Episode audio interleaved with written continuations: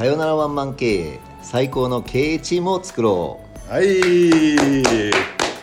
なんかこれあれスタイフ1時間で収録あれなんですね。うね止まっちゃうのいや止まねっちゃうんだねと思って。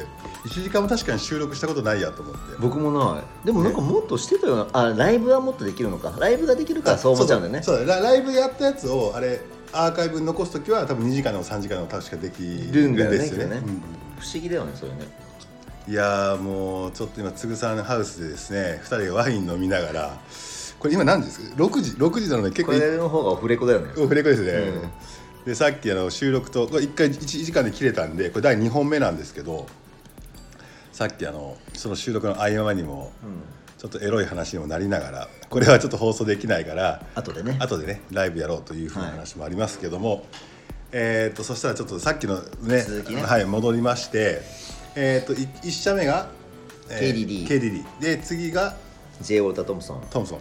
大トムソンン行ってでその時にメーカー側の方に移って移って。また戻ってきてマーケっていうものにうん。を主軸主軸にしようみたいなことになってきた、うんうんうんうん。でなんだっけな。あのさっきの話の続きで言うと転職って実はそのタイトルとか役職とか給料上げる以外にもすごい重要なポイントがあってこれねツイッターでもつぶやいたんだけどあので山根さん今2回転職したって話さっきしてて、で僕多分8回ぐらいやってるんですけど、あのねでその前にこうやきもちやきもきしたこととか、日本の社会でそうそうそうそうそう泥臭いとことかそうそうそうそう。なんか嫌じゃないですかみたいな話だったじゃないですか。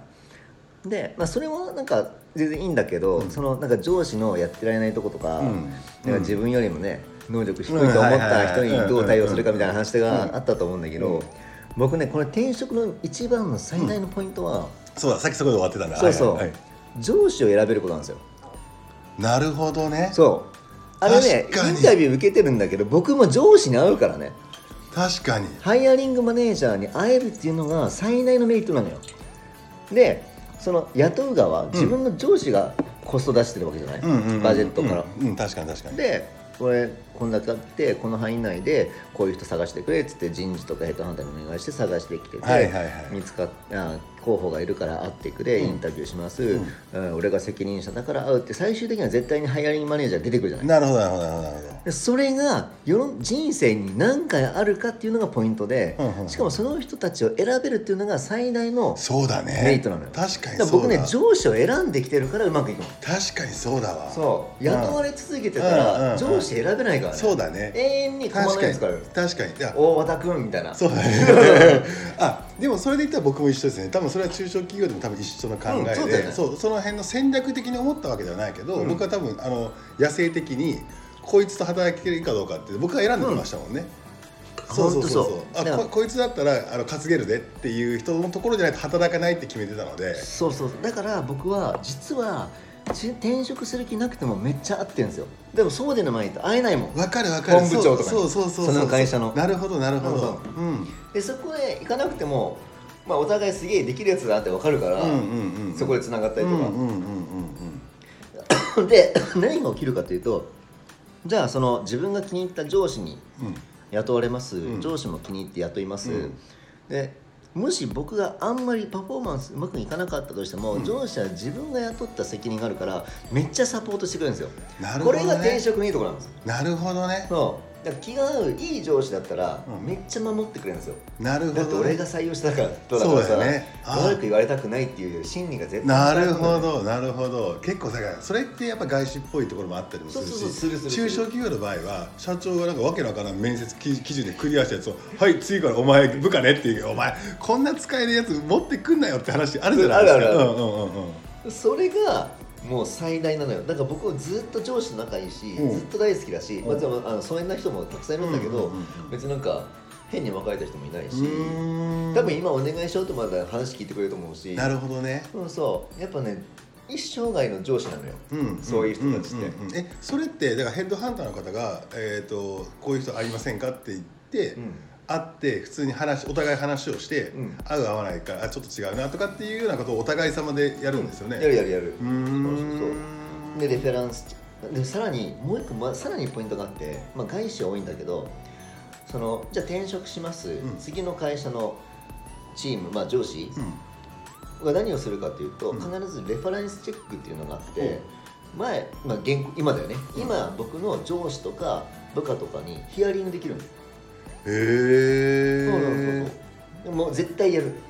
あそれ聞いたことある。対日本にはない文化で。ないみたいだよね。ねうんうん。絶対やる前。でそれが文化になってるから。そうそうそうそう。えおかしいことじゃない。おかしいことじゃないから、うん。あのこいつ雇おうと思うんだけどお宅の会社とかどうだったのみたいな話を普通にするんですよね。ん。そう。だからあのすごい浅い日本の会社しか経験したことない人たちが僕のことをなんかクビになって辞めてんじゃねえかとか言うけど、うん。まあまあいいよそう思われててもいいんだけど、じゃあ俺の前の上司に話聞いてみるよって話聞いてみろよもそうだし、じゃあじゃあじゃあなぜ俺の今の上司が俺を雇ってるのかっていうと、うん。それはレファレンスチェックをした上で雇ってるからね。なるほどそうかそうかそうそうそう僕はどうだったかを知った上で雇ってるから、あのまあそそこだけで僕はもう満足できてるわけよ。うん。別になんか誰誰が何て言おうあがあとお互いの責任だしね。そうそうそうそう。なんか日本のその転職ってなんかおかしいなと思うのはなんかお化粧したさ、うん。この会社こうですみたいないい会社ですみたいな嘘嘘嘘つきやがって。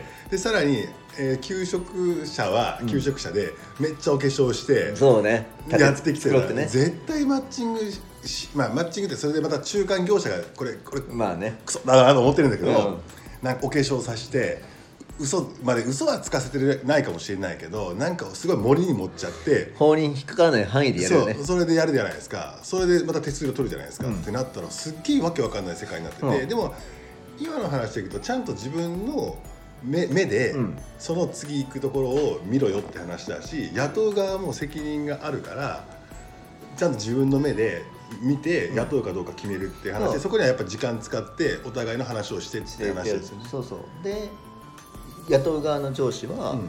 ヘッドハンターにじゃあ前の上司と,、えー、と同僚2人から最低来てこのこのポイントについて聞いてくれって言ってあえっとリフェレンスチェックが入り、うん。まあ、上司からとは言わないけど、うん。あの次の転職先からこういうちょっとヒアリングさせてくださいっていうのがちょっと5分でいいから時間ちょうだいって言われて、上司の。僕はでもちろんなんか言う言うわけですよ、うん。あのちょっと転職するんであの転職先からちょっとレファレンスチェック入るんでお願いしますって。へえそうなんだ、毎回言うもちろん。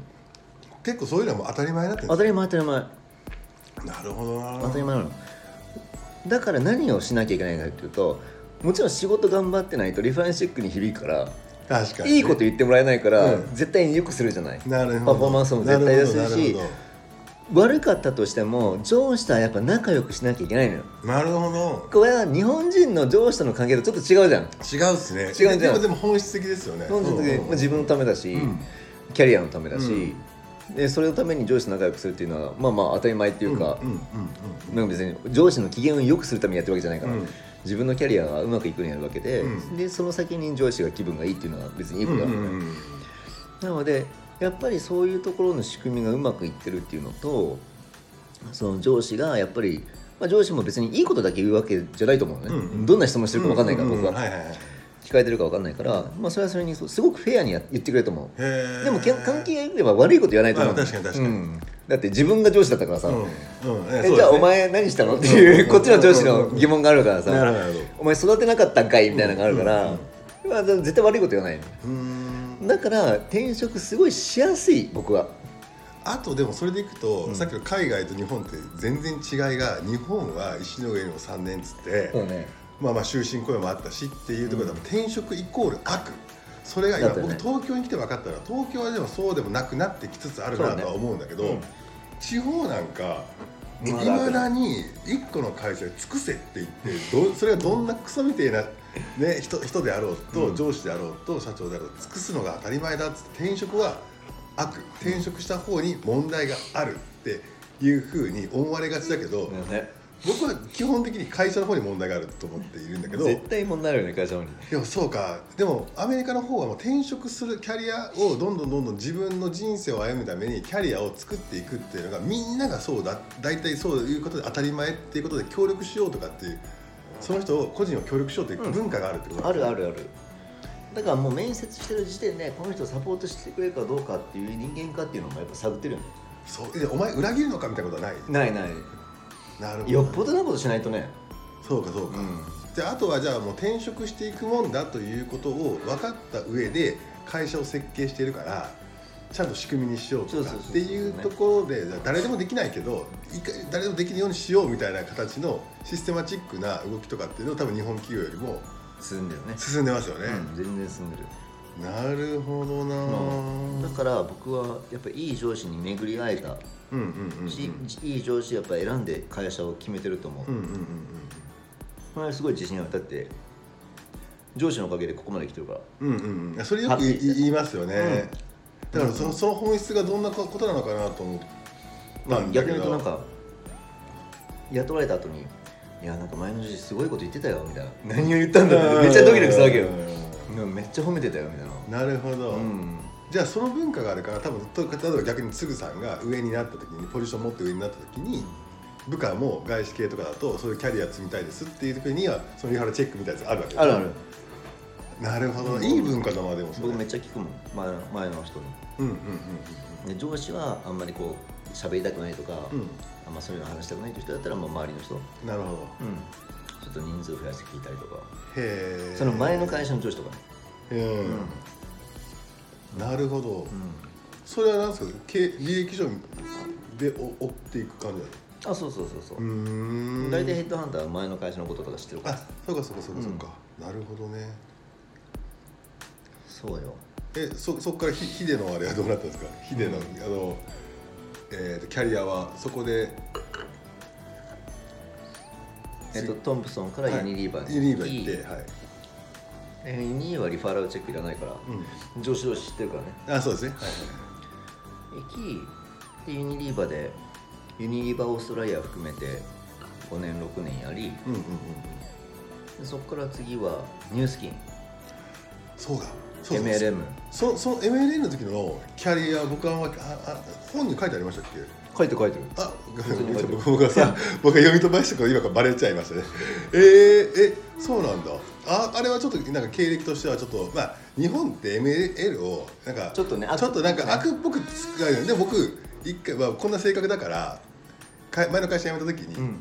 あの A, A, A 社でアムウェイアムウェイそうだ言うじゃないですか。いやいやまあいいですかいいね。そうアムウェイに誘われたんですアムウェイやってる人が僕の仲いい人だった。やろうよって。もうお前は絶対やった方がいいとかって言って、うん。で僕聞かずにノーっていうのは嫌だからじゃあ一回聞いてみるよって言って。あディストリビューターの方に入入ろうとしたの？そうそうそう。会社側じゃなくて？会社会社うん。会社じゃないあそうディストリビューター。でもあれって結局マーケティングとしてはうん。すっげえ、すっげえいい仕組みになってて。すっげえいい仕組みですよ。ねだってもう海外では普通ですもんですよね。本質ですよねっていう感じで誰も傷つかないし最終的に頑張ったやつがちゃんと報われる設計になってんなっていうふうに気づいて素晴らしいと思ったけどでも日本のそのイメージが、なんか変なやつがやってたイメージがずーっとついてるから。ネズミ講そうそうそうそううそうそう。だからちょっと僕はやりませんって言って商品は買ってるけど、うん。やりませんっていうスタンスでやってないんですけど、んうん。だからそういう意味で言ったらなんかニュースキンとか誤解されやすいねじゃないですか、うん。それはなんかキャリアでなんかなんかあったんですか？そのダイレクトその MLM 学びたかったとかそうなんですか MLM そのやっぱそのカスタマー、まあ、ファンビジネスみたいなもんなんだけどカスタマーこう、まあ、B2C だよね、うんうんものすごい。うんものすごいね。しかも誰かもうはっきり分かってでる面白いのが広告やって広告でイメージ戦略して、ね、PR して売るっていうやり方をやっていた大企業にいながら、超今度は広告使わずに超泥臭い人間の心理のところに行ったわけですもんね。そう言ったらそうそうそう。まさにそこがポイントで、うん。まあ、そういうところが絶対に必要になるっていうのとだって僕それまで営業経験がないから。あとそのお客接点がないから営業もないから、そういうところがないからやっぱそこ強めたいのと、あと逆に言うとさっきもうあの山根さんが言った通りあのニュースキンが今度普通に PR して広告して商品売りたかったの。あ逆に？逆に。なるほどね。でそのノウハウを知らないから僕が欲しかったの。なるほど。で僕はそれ貢献できるし、うんえー、とサラリーもめっちゃ上がるし、うん。だってみんな行きたくないとこだから少しお高いのやっぱりなるほどなるほどなるほど。イメージ的に、うん。でもちろんビジネス上がってるし、うん。上がってからまあ普通にこうビビ微増ぐらいになってて、うんうん。なってたんだけどさらにこう上げたくて、うん。今の仕組みをディストリビューターの仕組みはこうキープしつつも、はいはいはいはい。脇で普通のビジネスうんうん広告テレビ流してみたいな、そしたらまた相乗効果になるしねそうそう。棚に置いて、まあ、もちろんブランド変えるんだけどああ実はこれもニュース好きなんだよああなるほど形はいはいででそういうのをやりたいって言われて雇われた。それは面白かったしうん。僕のそのキャリア、その営業経験とか、えー、と店舗開店舗をブランドを売るとか、新しいそのなんだろう。えっ、と私は僕がやったことない MLM をこう体験するとかっていうのがなかったから、うん。それがあるとやっぱ強い。うん。だから僕ファンビジネスできてると思うんですよ。なるほどだからそういうのを埋めるのとタイトルと給料って言ったらもうノーというわけがなくてしかも世界世界最大の化うん。粧品、あースキンケア、あヘルシーかビューティーヘルスの MLM なので、なるほど。それなんで行かないのみたいな、僕全然やるよっつって、でやってたんですよ。で銀座にショップオープンさせて、はいはいはいはいそれで、まあ、それオンラインもやり今の仕組みとは違う仕組みを作り。あじゃああの MLN の流れで直接店舗持ってみたいなななんか結構前から出てきたじゃないですか、うんうんうんうん。あのアムウェイとかなんか最近はいねやってるやってるよね。みんなあのあっちの方狙ってる時につうかノウハウがないからっていうところがあるからね。そうそうそうそう。でテレビ CM を作って、はいですよね。そうそう。女優の佐中律子さんはいはいはいはい。来てもらってうん。やってみたいなことやりそれでまあうまくいったというかある程度形になった。とうん。ころで、その後 Facebook に行くみたそこから Facebook に行ったの？いなやっぱり今度はメディアをやってないから、はうん。でしかも新しいメディアをやってないのと、うん。その雑誌とかテレビとかっていうよりもなんかこの新しいこれからのメディアってなんだろうっていうのはソーシャルメディアだったはいはいはい。でソーシャルメディアってそういうテクノロジー、うんまあ、ようやくその辺がデジタルっていう言葉が出てくるんだけど、はいはいはいはいはい。でデジタルを駆使してたメディアっていうのがこれからすごくなるんだろうな、うん。なぜかというと自分の携帯も iPhone とかで変わった頃だから、うんうんうんうん。あここでなんか全部ビジネスが完結するんだろうなってなった時にえそれで何年何歳ですかつさんは？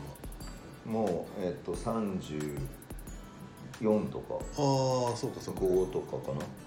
4ぐらいかじゃあ、えー iPhone は出ててそうそうそうそう。Facebook みんなやり始始めめててまだ英語版だったんじゃないかな。Facebook は多分日本にも来てないじゃないなるほど、うん。なるほど。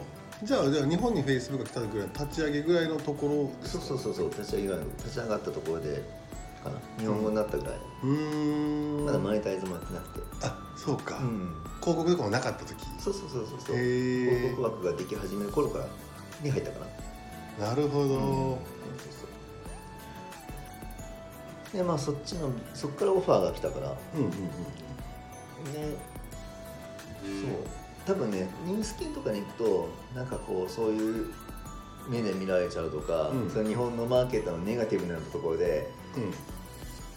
なんかもう他転職できなくなるとかってうん大間違いだとうんうんうん思ってて、でそれを証明できるなと思って実はやっててそれヘッドハンターと話してて。なるほどね、うん、だって僕過去にトンプソンにいたしリリーマンにいたし、うん。キリリンにいたから、うんまあ全然僕は平気なのあの証明できるよってまた違う会社に行けるのを証明できるよって言って、まあ、自信があるからじゃあやってみようって言ってニュースキンに受けてへえ。で案の定そこからねフェイスブックに行けるみたいな、うんうんうんまあその当時みんなフェイスブック知らなかったんだけど。そうそうそうえ鶴さんは知ってたんですか？知ってた人だだって僕アメリカのそうかそう友達がさかアメリカのみんなやってるからそうかそうかそうそうだね。さ多分僕めちゃめちゃ早いよ。なるほど。Facebook 使えるな。るほどなるほど。えでもこれ来るんだって感覚あったんですか？分かんなかったそれはうーん。でも普通に海外では使ってたから、うん。海外の友達ねうん。もともとニュージャージーうん。ニューヨークにいた友達はみんな使ってたから、うん。あのあのヒデも使えよみたいな、はいはいはいはい。そこで写真とか送ってたから、うん。まあ、メールより便利だしいいなぐらいなんだけどでそれがなんか日本でもやるんだってうん。ああのフェイスブック日本でマネタイズするんだな時に、まあ、来た時にたまたま連絡があって、うん。ヘッドハンターからね、うん。あこれ来たよみたいな。あのここであと残り数年で社長目指すんだったらこのサイズから入っとけばみたいな、はいはい。この経験を持っとけばみたいな、うん。そりゃそうだよねっつって。でまあまあ一段落してたしニュースキンも。それでフェイスブックでしたえー。えちょっとそうさっきからそのヘッドハンターさん、同じ人？へえっとね何人かずっと同じ人。えじゃあもう戦友みたいなもんですそうそうそう付き合い長いのへえ最初は別にお金儲けっていうか面白いやついるなぐらいで付き合っててくれたんだけど、うんうんうんうん。見事に転職していくからなるほど。こいつ 稼げるなって思ったんだろうね。そそそこ稼げる。うん。うん。でなんかやっぱねニュースキンとかまあフェイスブック行くぐらいになると金額も大きいし、うんうんうん。なので構ってくれたんだと思うんだけどね。うんでそこからフェイスブックは何やってたんですかフェイスブックでもフェイスブックでの仕事は何やったんですか？えっとだから営業だよねまずね。ああのクライアントパートナーとしてそのブランドビジネスを確立するために広告枠売りに行くみたいな、うんうんうん。あとまあ新しいサービスいっぱいあったから、うそのテストをやってもらったりとか。なるほどうんなるほど。でもその、まあ、モデルディベロップメントみたいなことだんうんうんうん。マネタイズのための仕組みを。なるほどね、うん。なるほど。でインスタに行ったんですよそれ？そうそうそう。何年かして。うん、まあまあそういう仕事そういう Facebook の経験と、まあ、実績みたいなのを持って。うん。それでなんかインスタ買ったんだっていう時ですか？そうそうインスタ買ったんだってなってちょっと日本でもインスタとか永瀬がいいと思うんだけどって言われて、うん。であじゃあやりますよ。でもその前にちょっと面接受けてみたいな、まあ、インスタグラムのね面接、まあ、別の会社だったかああそういうことかそういうことらインかスタグラム社の人たち。なるほのど面接を受けて、うん。あもう君だったらいいよみたいなこと言ってくれて、うん。で日本のインスタは永瀬に任せるよとりあえずってうーん。ん。なるほどねあの多分インスタからの話はよくメディアのことでね、話してるから。るからね。ね、でも、ま、めちゃめちゃすごいなと思ったのがちゃんと規定したことですよね。なんか素晴らしいなと思ってあれが。そうそうもともとね若い頃に考えてたうん。ストーリーをそのままずっと持ち続けてるから、でもキャリアってそんなかなんかこういちいちコロコロ変えるもんでもないなと思ってて、うんうんうんどうせ社長ぐらいしかなれないし、うんうんうん。最終的に最終的にはサラリーマンで。で一番いいのはね僕さよならワンマン経営とか言いながら、うん。あのワンマン経営をやって自分のオーナー会オーナー企業でワンマン経営やってるのが個人としては一番幸せっちゃ幸せなんだよねと思っていて。なるほどね。うん。そうかも。そうだから最高のチームを作るってすごいよくわかるなと思ってて、最高のチーム最高の上司たちに出会ってきたしそのおかげでねいろんなものを学べたしで自分が最高の上司になるにはどうすればいいかっていうのはやっぱり逆に考えちゃうからなるほどね。自分が最高の上司になろうと思ってうんちょっと自分で言うのはおかしいんだけど思った時点でチームは良くなるんじゃないかなと思って、うんうんうんうんうんだって上司がそうそうなろうとしてるんだもん。うん。そんなそんなに悪いチームにはならないんですよですよね。えってなったら一番最初の1社目が日本であとはじゃあ全部外資うん、ずっと外資でその後はもう完全にあの独立独立というか。あうんでもその後あイそうだンスタグラムの後にロレアルがあってそうだそうだ。ロレアルの後に LDH があるからね。そうかそうかそうかうん。そうか、そうそう。でもロレアルあインスタグラムでその達成してるから、うん。目標を、うん。その代表社長をやってるから、うん。まあまあその後はもう老後みたいなもんですよ。なんかそっからなんか面白いなんか自分のなんかやりたい風にやってるって感じしますよねそうそうそう。なんとなくね。本当にそう。うん。やっぱこれもなんか本とかいろんなところでも話してるんですけどやっぱそこまですげえがむしゃらだったから、うんうんうん。多分ねみんながドン引きするぐらいがむしゃらだったと思うから、うんうんうんうん。あもうこれこの喋り方からするとさちょっと悠長すぎて、うん。ワインとか飲みながら話してるからあれだけど、うん感じないかもしれないけど多分もともとショートスリーパーだし、うん。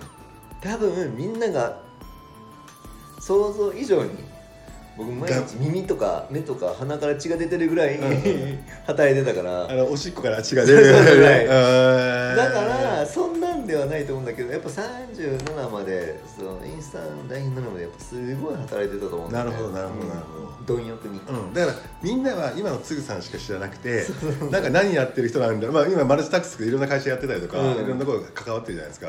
何やってるか分かんないねっていうまあ感じ？ガジはね。ですよね。全然それ今だからそれでよくて、うん。うん。でもそのだからそのところまでやっぱすごいがむしゃらに働いてたからこそ今があるんだけどそれはちょっと簡単な言い方なんだけど、うんうんでもそのがむしゃらに働いてるとすごいスキルアップするんだよね。わかるわかる。専門性も高くなるし、うん消費財ってもう俺でしょみたいな、うんうんうん。えプラットフォームは俺でしょ、うんえ代理店俺でしょみたいな、うんうんうんうんえだって代理店のことを広告側からもメディアからも僕話せるしみたいな。そうですよね。そうそう。もうめちゃめちゃどんどんこう最強要素がうんうんうんついてくるわけですよ、うんうんマーケターの中でも、うんいやいやお前あのその分野のマーケットとか EC しか知らねえじゃん。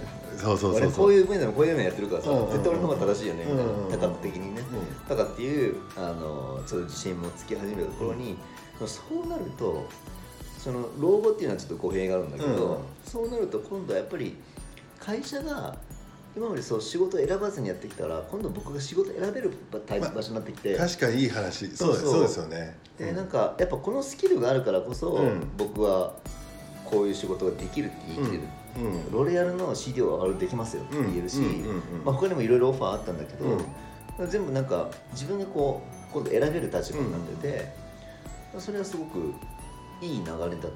なるほど。その時にだ前は多分一社にどっぷりとやってたじゃないですか、だから思考も途切れないしずーっとそこを深く考える、数年をね、ですねずーっと。うん。でも今が逆にその何社かとかの,、うん。そのまあ、お世話してたりとか自分で会社やられてるじゃないですか、うん。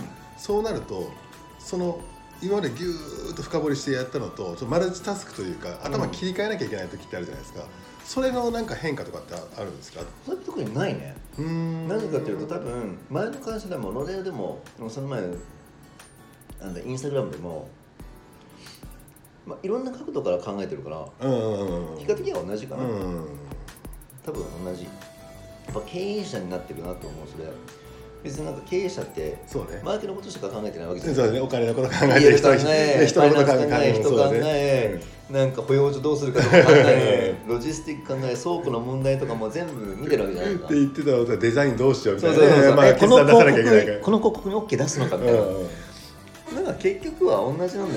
うん。で、マルチタスクって言われても、こっちの会社は僕結構マーケティングとか広告ビジュアル見てたり、うんうんうんこっちではもっと経営見てたりとかしてるから、まあそんな変わんない。の。だから僕もそうなんですよね。不思議がられるけど結構うん。ここの会社では営業チームのなんか家庭教師役になったりとか、はいここではもう財務的なところとかやったりとかトータルで見たりマーケのところだったりとか、うん。もうなんか普通になんかこうその社長の壁打ち当てになったりとか,、なんか変幻自在にこう変わっててでもなんかなんでそれができるかっていうと多分マルチに、まあ、僕の場合は中小企業という枠なんですけどマルチに自分が経験してきたからこそできる話であって、そうそうそうそう。だからなんか一社の一部門にずっといるとかありえない、ありえないですね。うん、キャリア。で絶対死ぬ、うん。パラそこからなんかパラレルワーカーが流行ってパラワーキングしようぜって言うのその人絶対できないから,、うん、そうなんですよね。僕もそれ運がよかった。そんなの分かっててやってるわけじゃないから、うんうんうん。結果的にうまくそういうふうにあのなったっていう。なるほど。あごめんなさい。はいそうなんですよね。本当にそうなんですよね。うん、だからそういうラッキーはありますよもちろん。うん、あのし全てこう仕組まれたように言いますけど確かに。でもやっぱ結果的にそれが正しかったっていう部分のラッキーはある、僕この前あのあなくなっちゃいましたねこのはい。いいワインが、いい美味しいこれこの前あの自分のホームページ作ったんですけど、うんその時にまあ自分の棚卸ししなきゃいけないじゃないですか。ってなった時になんか別にマーケティングっていうわけでもないし、うんなんか何なんだろうねと思った時にあ山根徹だなと思ったんで、はいはいはい。自分が経験してきたことのストーリーとそこから自分がベースとなるその人間力をどううん。身につけたかっていうのを言語化し、うん。どういうビジネスベースとなるビジネススキルを身につけたかっていうのを言語化しで見たんですででその時ねちょなんかねまとまったのがどんな感じかっていうとこれから人生100年時代でしょと、うん。で僕らの親父とかは60で退職できたり65で退職できたりしたけども、うんうん。多分それが70代80代って多分僕らの時は退職っていう概念があるかどうかも分かんないしそうね。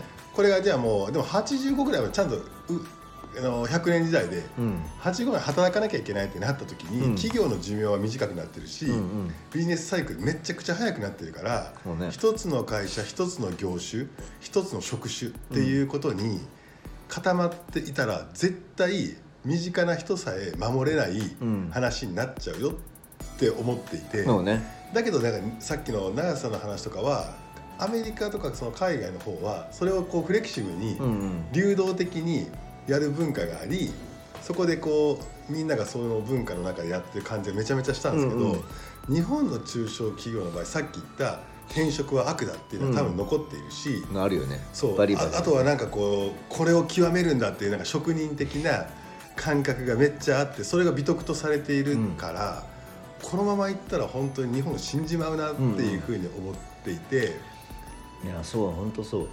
だからちょうど今日ね20代の若者に男子に送るって言ってるんだけど、うんうん。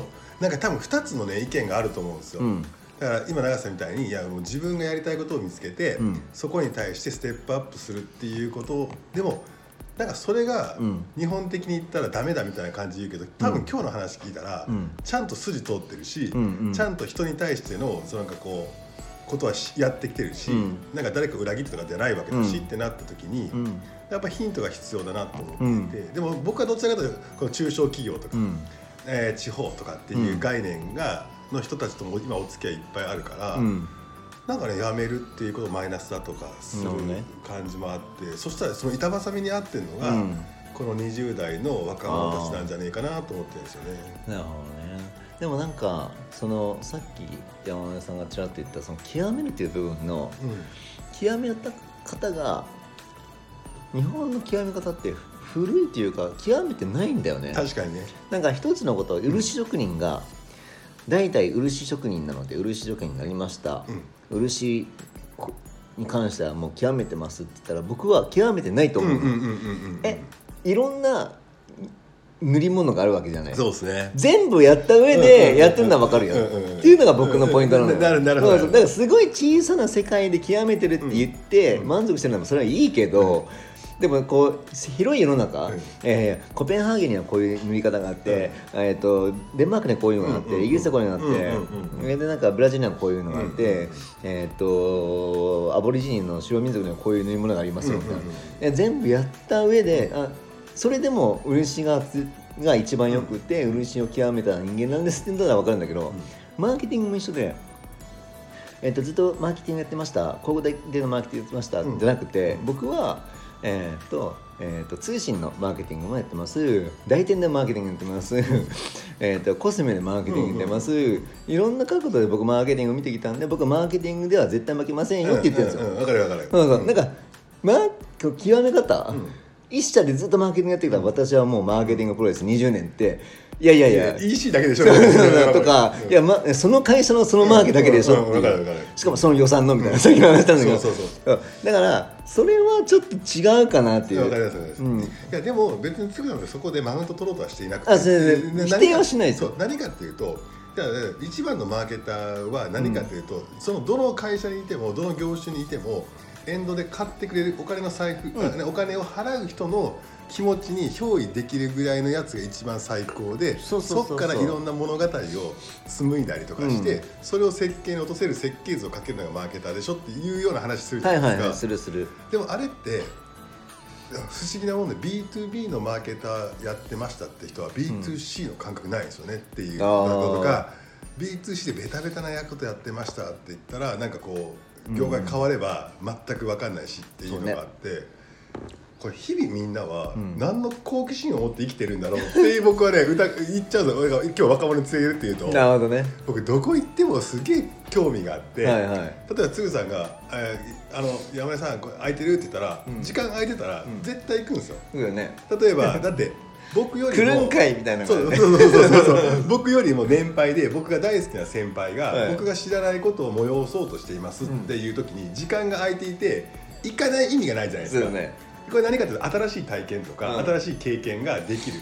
自分の延長線上の中には絶対それない。クワガタとか絶対ないから。そうね。そうそうそうそう。だからそれもそこはもう尻軽であれと思っていて、はいえめっちゃ尻軽で行くじゃないですか、うんうん。でもなんかそこでまた新しい経験とか新しいそのあのイメージができるなと思ってるから、だからそういうところはもう尻軽で生きた方がいいなと思うけどでもなかなかこう本当に一個の会社うん。一個の事業っていうところで、そこはなんかそうだから極めてないんですよね。そうそうそう。頑張ってますって言いながら24時間そこにね、うん。向かったとしても。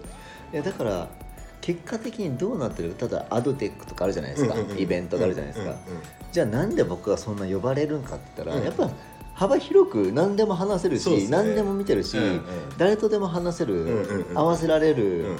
でその先にお客さんの話ができるからなんですよね、であのじゃあじゃあなんで永瀬さんはどんなビジネスでもなんか一応できるのかって言われると、マーケティングができるのかというと、まあ、お客さんまでの道のりを全部多分見えてるか。らそうですよね。そうそう。それが社長にいてもその人の部下からその部署からその営業から営業の先にいる店舗店頭に立ってる人から店頭の先にお客さんがいるっていうこの流れが僕は見えてるので、すすごい明確にイメージできてるんできてる、うんうんだから僕客から離れてる気がしないです。うんうんうんじゃあ永瀬な永瀬今 B2B のビジネスもやってるんだけど、うんうん B2B がなんで永瀬さん B2B できるんですかって言ったら、うんいやいや B2B の先に C がいるからそこのことも考えながらはい B を考えてあげてるからできるっていうだけの話で全然何にも変わんない、うん。だからそこの本質をちゃんと見極めていれば、うん。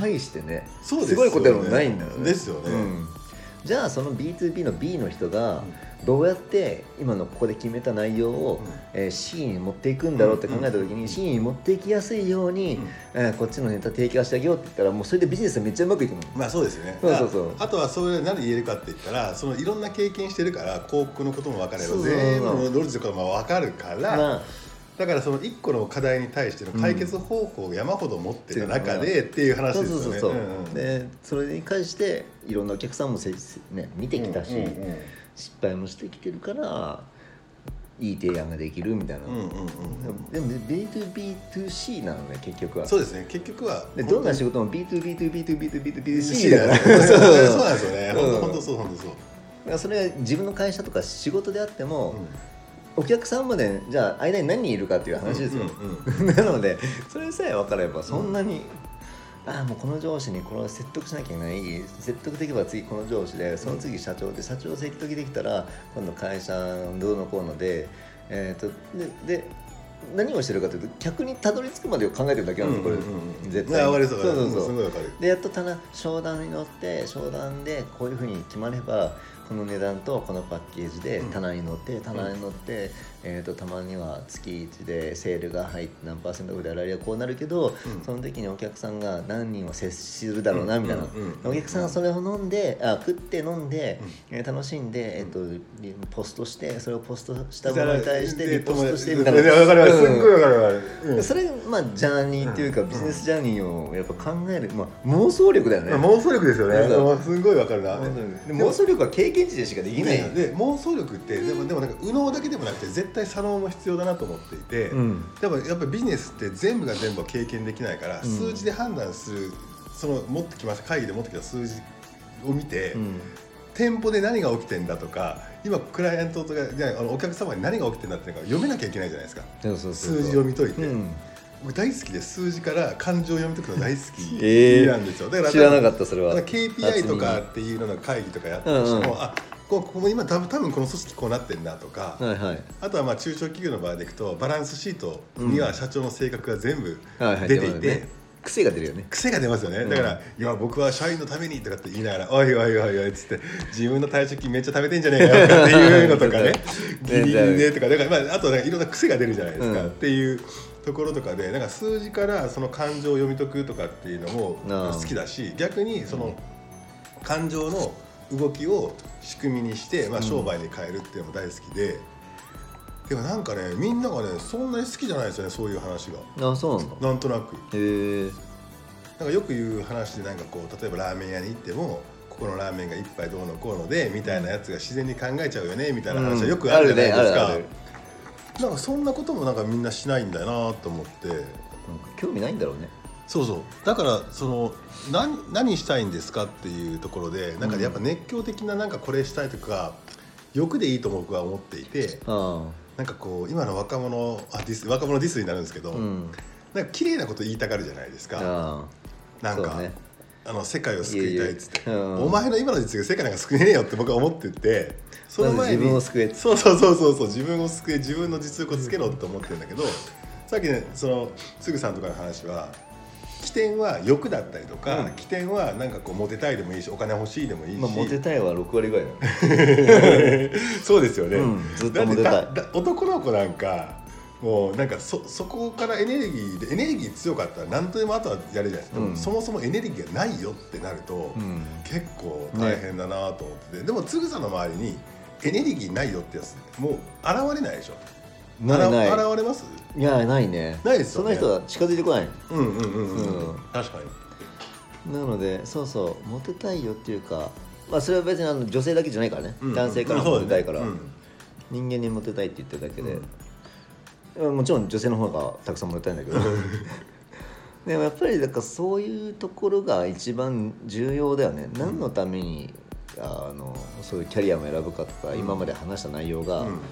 を駆り立てるものは何かって言ったら純粋にやっぱりかっこつまあ社長になりたいなぜかって言ったらかっこつけたい揉めてたいうん。若い体で金持って女抱きたいからっていうのは、うんうんうんやっぱりクリアだからね、うんうん。その辺の人たちは、うんうん。うん。だまあクリアみんなそう思ってるかもしれないけど言わないだけかもしれないけど、やっぱ僕口に出して言うから実現するんだと思うんだけど、うん。やっぱその辺はやっぱ明確にしないと分かってもらえないよ。ね周りも。確かに、うん。いやあそう長瀬さん待ってたいと思ってたから言ってたから、もうちょっとなんかメダル出してあげようとか 絶対思ってくれてるもん。でもね今日の話で僕思ったのは、うん。じゃあそれだけを切り取って聞くと、うん。超利己的な人だなって思ったりするんだけど、うんうんでもじゃあその自分の夢とか夢というかやりたいことを実現するためにチームを作んない。お最高の経営チームをね、作んないといけないなって言った時にじゃあ部下にどういうふうに動いてもらうか人のことを考えるじゃないですかっていうところで、なんか自分のことを優先してるようだけど、最終的にはみんなのことを考えなきゃいけないっていう図式になってなるなる。っていう感じですよね。そうそうなるなる。だって僕の夢叶えるためにはみんな動いてもらわなきゃいけそうなんだよね。そうそうそうそう。でみんな動いてもらうためには少なくとも僕の夢にも少しは興味を持って賛同してくれる人じゃないとももちろんもちろん。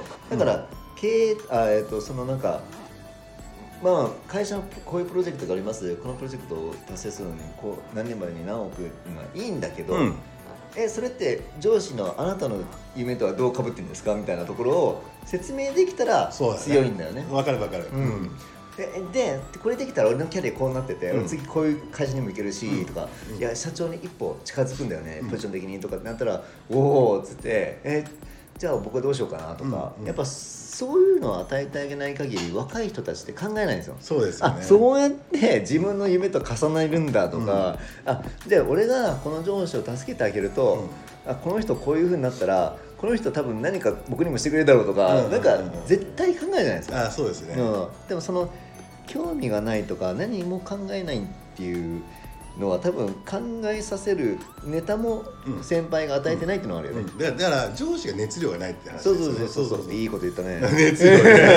えっといいよあの永瀬さんマーケティングビッグバンっていうね。こん。なところにもね。えーないつでしたっけこれ？9月ね。9月に発売された永瀬嗣秀さんのマーケティングビッグバン。今ね絶賛売れ売れまくってますからこれこれねでもねマーケティングテクニック本だと思って読んだら痛い目こきますよね、えー、大間違いです。大間違いです本質。人生を本当にます。本当に。そうなんですよね。やっぱだからそのまたこの熱量と泥臭い話になるけど、うん。やっぱその今の上司男の上司ね、うん。特にね、うんうんうん僕らの背中の見せ方なんですよ。いやそうですよね。い そうそうそうこれは中小とか関係ないよ。関係ないこれ関係ない関係ない関係ない。外出が関係ない、うん。あそれこそさっき言ってたスーツとかも、うん。あれハービーの背中がめちゃめちゃかかっこいいよね。ねそうそうそうわかるわかる。全然賛成しないのよ、うん。あのマイクだっけ。そうだね、うん。えー若者。れ冷酷だなとかってそうそうそう言ってるもだんだんやっぱかっこよさが分かってくる。うんうんえ何してんの？いや俺この会社乗っ取りたいんだよみたいな。だってえ？みたいな、あすげえなこの人するの。えそれで俺どうなんの？みたいな。いや知らねえよもう自分で考えろよみたいな。ああのよくあるじゃん。あの感じなんですよあの感じあの感じ。だから僕鳥取で、えーっと企業やった時に、うん。あのーだ鳥取って3つしか上場会社ないんですよ。だから僕たちは4つ目の上場会社になるぞっつってでも28に同級生がやってる会社に参画して、うん。中古の農業機械をねあの全国から買い取って、うん。それを直接海外に輸出したりとか日本の農機具店っていうのは7000店舗ぐらいある中にの10%ぐらいのの、えー、と店舗に卸売りをするっていう事業をやっていて、はいはい。バイク王とかガリバーとかっていうのの農機具バージョンみたいなやつをやっててその業界で一番でかい会社を一気にブオーって立ち上げていったの鳥取の地方で。うん。でその時に僕はさっきの話何かって、まあ、個人保証もするし、うん。やりやりながら僕は知事になるって言ってたんですよ。僕のストーリー僕のえ何知事？鳥取県知事。鳥取県知事。で僕のストーリーは えーとちょっと聞こうかまず このね若いベンチャーとかもう鳥取からないんですよ。ベンチャーとかっていう言葉もないんですよ。若い会社がこうどんどんと上がっていったらめちゃめちゃ注目されるぐらいの話だからこの注目でで知事の場合はこうえみんなの投票なんです。県民投票なんですよ。はい。って考えた時にこれ4社目の上場会社を若くてぶち上げてそのナンバー2で実務全部取り仕切ったやつだっていうのが一番と,、えー、と県の47都道府県の中でちっちゃい鳥取という県を変えるって言って40ぐらいで立候補して、まあ、それもっと早くや、うん。で早い若若手の経営者が知事に変わったっていうストーリーが僕の中にはあって、はいはいはいはい。でそれででそれをやりたいっていう目的ででもその代わりでは会社を上場させてそのシナリオを作んないとっていうところで僕すっげえエネルギーかけてやってたんですよ。で僕らのらそういうふうになってたのそう会社のあのスローガンスローガンというかミッションは、鳥取の若者に夢と希望を与えるリーディングカンパニーになるっていうちょっと青臭いねはいことをはい。はい30ぐらいの時かがえ28の時かな、うん掲げて超青さ青臭くそうそうやってたんですけどね。えそうなんですよ。だからなんとなくそれは分かってて自分がやりたいことがないただ単に会社に埋没してなんかこう上司の言われた通りっていうことをやってる上司は魅力的じゃないですもんねうんって話ですよね。う本当そう。でもそういう人って見たら自分はどう生きていけばいいか分かんないんだもん、うんうんうんうんうん。単純に。そう。だからなんか今でさえそれ変わってなくて、うん。例えばね浜ちゃんとかさ、はいはいはい。吉田さんとかさ、うん。今いるその仲間たちいるじゃん、はいはいはい。あのつぐさんの仲間ね。つぐさん仲間。そうそうそうそう、山根さんもよく知ってるみんな、うん。でもなんかちょっとそういうのを与えなきゃいけないなと思ってて、うんうんうん。別に上司でも何でもないけど、うんうんうん。あでもこんな先輩いるんだっていうのはやっぱ常に見せることによって考えさせるっていう。そうです。あ、ん。だから僕つぐさんの記事でめっちゃ一番共感し共一番共感したと言い方は変ですけど、うん。レオンかなんか特集されてませんでしたっけ、うんレオンしてた。してたその時になぜこの表参道今日今表参道で収録してるんですけど、はいはい。この表参道でこんな超かっこいいでかい一人暮らしなのに 家に住んでんのかっていう話の時にマーケターに夢を与えるんだみたいな話記事になってて矢沢かよって思ですよね。矢沢かよって。いやいやいやこれ結構深刻な問題だと僕思ってんだよね。あの全然あのこれを聞いてくれる聞いてくださってる多くのマーケターの人たちもいてんだけど、うん。多分ね聞いてるマーケターたちはダサい。であいけてるみんなマー聞いてるマーケターは逆に言うといない。いないんだよね。いない確かにいないいないいない。なんか素敵な家、なんかか起業家とか、うん。そうね。ね、うん。その事業うんまあまあまあ起業家か、うん起業家。うんその前田なんとかとかさ、うんうんうんうん。いっぱいいるけど、うん。まあそれはいいよ、うん。前澤さんでもいいよ、うんうんもちろん。でも分かりやすいじゃん。わかりやすい。金持ちで。絶対いい家住んでる、オーナーそう。オーナーでうんマーケターっつったら、うんなんかコトラとかなんかしょぼそうじゃない？コトラ。コトラあのスーツとかさどうなのっていう。コトラディスってる。絶対も儲けたことねえだろって。いやもうサラリーマンの域なんだよね。まあまあまあそうそうそう。え一部門一部署の一番偉い人ぐらいなのよ、うんうんでそこでちょっと有名になったり理論があったり、うんうん。方程式持って本書いたらまあ神様とあがられて、うんうんでも給料変わってないわけですよ、うんうんうん。生活スタイルも変わってない、ん。コトラはだからなんかこうあのマーケターのトップだから世界のトップだからと今今のトップとも思えないんだけど、うんうんうん。だとしても、うん。そういう生活でその程度で、だからそれがすごい残念すぎて、うん。だって僕、まあ、それぐらいマーケティングを愛してるってことなんだよね、うんうん大好きだし、はいはいすごい救われたから、うん。マーケターっていう肩書きのおかげですごいここまで来れてるから、それ感謝してるんだけど、ででも意外とまだマーケティングマーケターって少ないし、うんうん。だからマーケターの先輩でかっこいい人ってもうしょうがない。あのあの足立さんとかまあいろいろいるんだけど、うんまあかっこよくはないよね。ああいうふうになりたいって思う人多分いあんまいないんじゃないかな。つつぐさん僕の配信舐めてるでしょ。聞かれないと思ってるでしょ。そういやいや聞かれないと思ってないよ、うん。あの全然聞いてあの、それいやみんなそうだった、別に自分がかっこいいと見たらまだまだ足りないとも思うんあだけど。でもあれあのファッショナブルというかななんだろうなアイコンアイコン的な感じですよね。そうそうそう。若者がパッと反応するんでアイコそうそうンじゃないそうアイコン、うんアイコン。でそういうアイコニックなマーケターとか、うん。じゃあ実際にその人の家行ったらどんなんなのかとかって、ないわけですよ。確かに確かに確かに。ないの。で行ってみてもいいんだけど、マーケターってこんなもんかって思われるのも嫌なの。だってすげえ努力してきたんだもん、うん。ここまで来るのに、うんうんうんうんで努力の結果がなんかすごいしょぼいなんかまあまあそこそこ広いかもしれないけど、まあ普通普通のマンションに住んでたらさそれはマーケターならないよ誰も。先輩がそうだったら。確かにいや確かにそうですよね。そうなのよ、なので見た目も雰囲気もファッションも、家に連れてきてもすごいでしょマーケターってうん言えるのは、言わないといけないのは誰かやん。なきゃいけないよねと思って、勝手にねうん それはなんか先輩にやれとは言えないですよ、ダサいっすから。そうそう。で僕もいろんな人見てきてるからそんなのいないのよ、うん。やっぱこう、うん。本当にこう本当に稼いで本当にこう見せてる人、だからマーケターの価値が低いなってのすごい分かるの、うんうんうん逆に言うと。あんまり重宝されてないというか、でもこれからもっとすごくマーケティング重宝されるから、あそうですよね、うん、価値づけがうん。リアルなものが大事にしさらにこんなねありふれた情報の中でうん。うん本質を捉え、うんうん。ね、ちゃんとビジネス伸ばし、うビジネス伸ばすのってなんか別になんか新しい価値をつける以外に何もそうですね。ないから、で新しい価値を作るってことがマーケターの本質なので、あこの前言っててめちゃめちゃいい話したなって僕は酔っ払ってるから1個ぐらいしか覚えて覚えれないんですけど、うんそれ言ってましたもんね。そのマーケティングっていうのは今のあるものを売る話ではなくて、マーケットを作るんだっていうことだっていう話じゃないですか。あれがちょっとしびれましたね確かに、うん。マーケティングマーケターだから市場を作るのが人間だと、うん。うん。うん。あの使命で。で市場を作ればいろんな人が参入してうん。もっと盛り上がる、うでそれがその経済のインパクトの大きさなんだけど、うんまあまあ目先は小先のそうですね。自分のブランドだけしか考えてないマーケターがやっぱ多くて、それだと盛り上がらないよねうん。価値も上がらないし、うん。だからまず、まあ、そういうこととあとはまあ僕があと女子アナとかと結婚すればマーケターの価値があるんだろうなと思って。確かにね。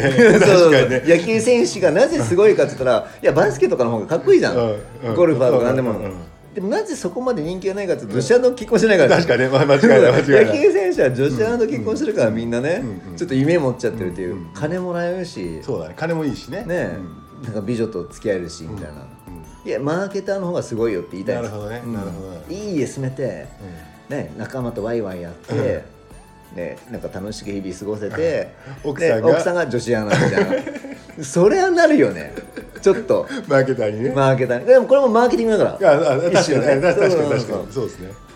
うん。いやでもなんかあのあもう今52分なんでこう一回ちょっと締めて。そうね。締めなきゃねまたね。いや3本目でこう締めの方に入っていきたいなと思う。もう締めんのか3本目で。あ締めないですか？いやいいですいい広げ広げます広げます。広げますよ。あーめっちゃ面白いよえ何本収録しといてもいいんでしょ？うん。何本も収録し残念すぎるのよマーケターって。それぐらい。うんあの、先輩たちディスってんじゃなくて、マーケターの価値が低すぎる、低いですね、うん。でもね中小企業にマーケターっていなかったじゃないですか。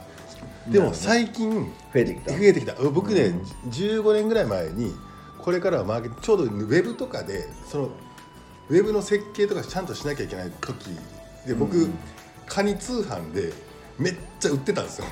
20代の時 カニツあのすごいな。俺の親父漁師だから漁師と組んでカニ通販で SEO とかもゴリゴリやって一番を3年連続取ってめちゃめちゃ売りまくったんだけど最終的にはその雇っあの漁師の方が雇っていたん。林くんって言ってた。林くんっていうのが競馬が好きすぎて大量に来た注文を送らないっていうことがあってダメだったんですけどだからその時に思ったのはこれからは中小企業もマーケターが必要だと思ってて、でもやっぱりずっとその流れはあるけど確かにうん。憧れる日本のマーケターっていうねベンチマークできる人ねうん。そうねないよね本書いてる人たちいるん。ですけど、うん。言っていいですかこれうん。もちろん。ダサいん。ですよダサいん。ですよダサいのよ僕日本の有名なマーケターと言われる人に20代の時に、うんいろいろ本とか読んで会いに,、うん会いに行って、結構話もさせてもらってこれ名前出せなせ、なうんませんけど何人か行ったんですけど一番思ったのはファッションがダサいっていう 憧れなかったんですよ。であとなんかちょっとコミュ障っぽかったしたからあこれ男マウンティングでこれ勝てちゃうなみたいな 尖ってましたからねいやいやいや。でもなんかあるじゃないですか。あります？人って対峙した時に決めるからね。ありますよね。なんかね動物的本能で。そうそうそう。っていう時にあこれいじめられっ子だったんだけど 勉強ができてアメリカから送信これ誰か分かっちゃうけどアメリカから送信を持ってきちゃったんだよねっていう人、はいはいな感じ。いやその人をディスってなくて素晴らしくて、日本にそのね,、まあね。広めたなっていうのはあるんだけど確かに憧れないなっていう、あの人みたいになりたいはないから、そ確かにねこのこのこの素晴らしい家は そのためにね。憧れない。でもなんかあれですよね。みんな恋恋言って若者どんどん恋よそうそう。って言ってるからちゃんとかつちゃんとっていうか活用しますもんね、うみんな遊びに来てくれるからね。毎晩のように、そうですよね、少なくとも夜は来るよねそうですね。ではちょっと第2回目はちょっとこれでね。あもうこれ55分になって1時間しか収録できないんで切りましょうか。そうですね。はい。えーそれではまたさようなら。ワンマン経営、えー最高の経営チームを作ろう。山根でした。永瀬です。でした